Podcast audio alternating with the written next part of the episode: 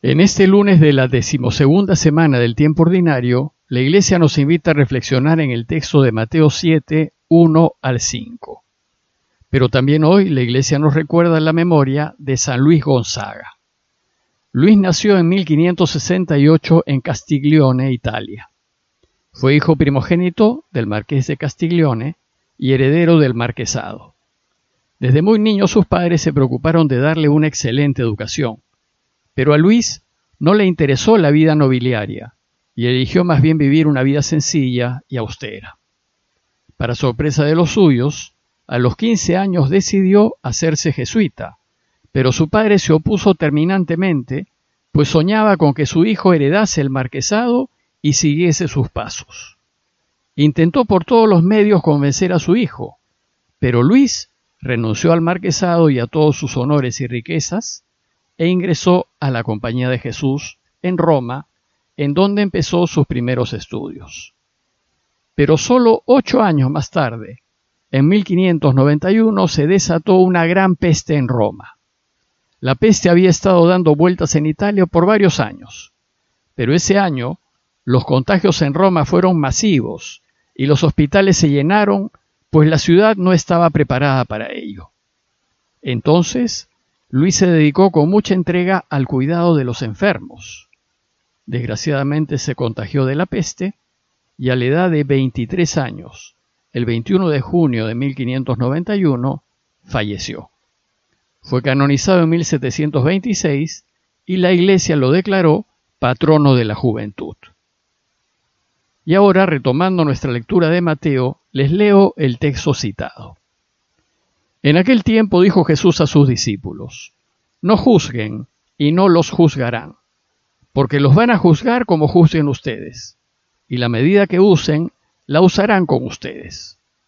¿Por qué te fijas en la astilla que tiene tu hermano en el ojo y no reparas en la viga que llevas en el tuyo?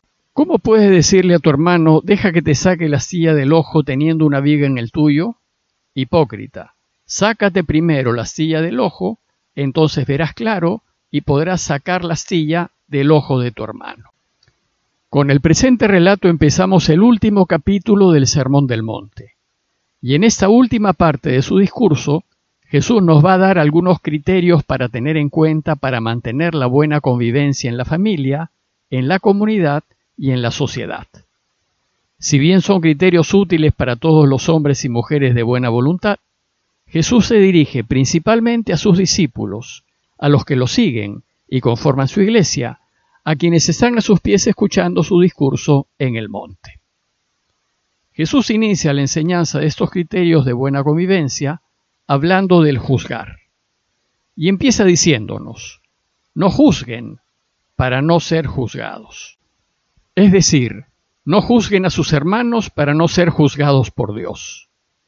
El juicio al que se refiere Jesús tiene que ver con dos situaciones. La primera situación es cuando se trata de la justicia que se busca en un juicio. En estos casos siempre hay que actuar con justicia, dando a quien corresponde y favoreciendo solo a quien lo merece. En ningún caso la justicia puede ser interesada, arreglada o comprada, porque Dios es justicia, y lo justo es lo justo. Y debemos actuar con justicia aun cuando, al hacerlo, no nos veamos favorecidos.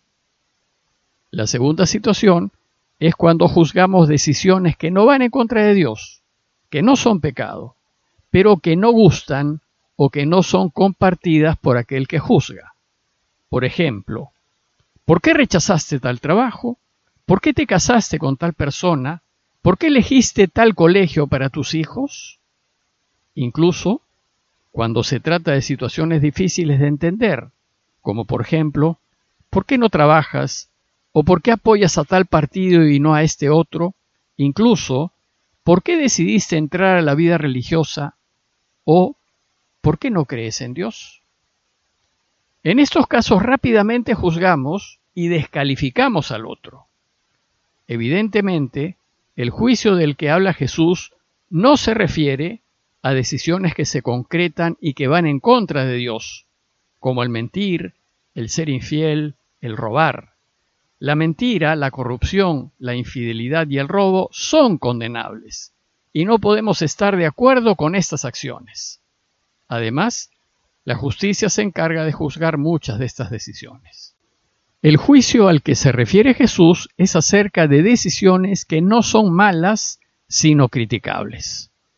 Lo que nos enseña Jesús es que juzgar a otro, sin estar en los zapatos del otro, es muy temerario, pues juzgamos desde nuestra posición, desde nuestra perspectiva.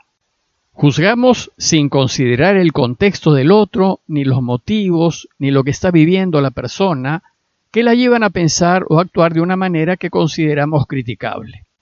Es decir, juzgamos con nuestros criterios, desde nuestras exigencias y a partir de nuestros puntos de vista, intereses y conveniencias. Y a menudo juzgamos con rigidez y con dureza, somos implacables ante cualquier modo de proceder que no compartimos. Juzgamos también a quienes se equivocan o cometen errores, y hasta juzgamos y marginamos a quienes han reconocido sus errores y han corregido sus vidas. Los etiquetamos y no les damos la oportunidad de mostrar su cambio. Al respecto, ¿qué nos dice Jesús? Con el criterio con que ustedes juzguen, se les juzgará. Es decir, si no son misericordiosos y compasivos con sus hermanos, Dios no lo será con ustedes. Si ustedes no son comprensivos con su prójimo, Dios no lo será con ustedes. Y si son duros con sus hermanos, Dios será duro con ustedes. Ese es el mismo criterio que ya nos enseñó Jesús cuando nos enseñó el Padre nuestro. Si ustedes no perdonan a sus hermanos, Dios no los podrá perdonar a ustedes. Pues dice Jesús, la medida con la que midan se usará para ustedes. Parece que acá Jesús tiene en mente algunas enseñanzas de la ley.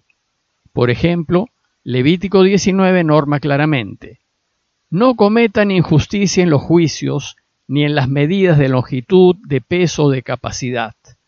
Tengan balanzas justas, peso justo, medida justa y contenido justo. Es decir, no engañen, no roben, no se aprovechen.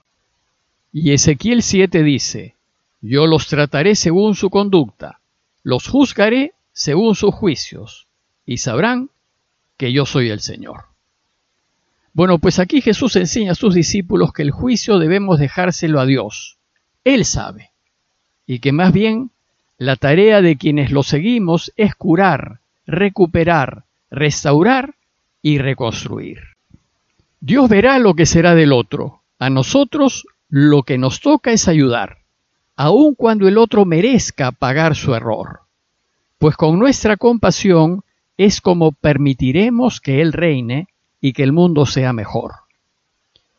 Jesús completa su enseñanza indicándonos en qué circunstancias es posible emitir un juicio y para ello use el ejemplo de la vida de un carpintero. Los datos que tenemos indican que Jesús, cuando vivió en Nazaret, fue carpintero. Y seguramente por experiencia directa cuenta que no es extraño que a los carpinteros, durante su trabajo, les salten pedacitos de madera a los ojos. Si esto sucedía, era necesario que otro viniese a ayudarlo a retirar el objeto extraño, porque él no podía verse a sí mismo pero para que pudiese ayudarlo era necesario que el ayudante tuviese buena vista y no hubiese nada que impidiese su visión. Recordemos, como ya lo mencioné en otra ocasión, que para el judío el ojo expresa la actitud y representa la capacidad de comprensión que tiene la persona.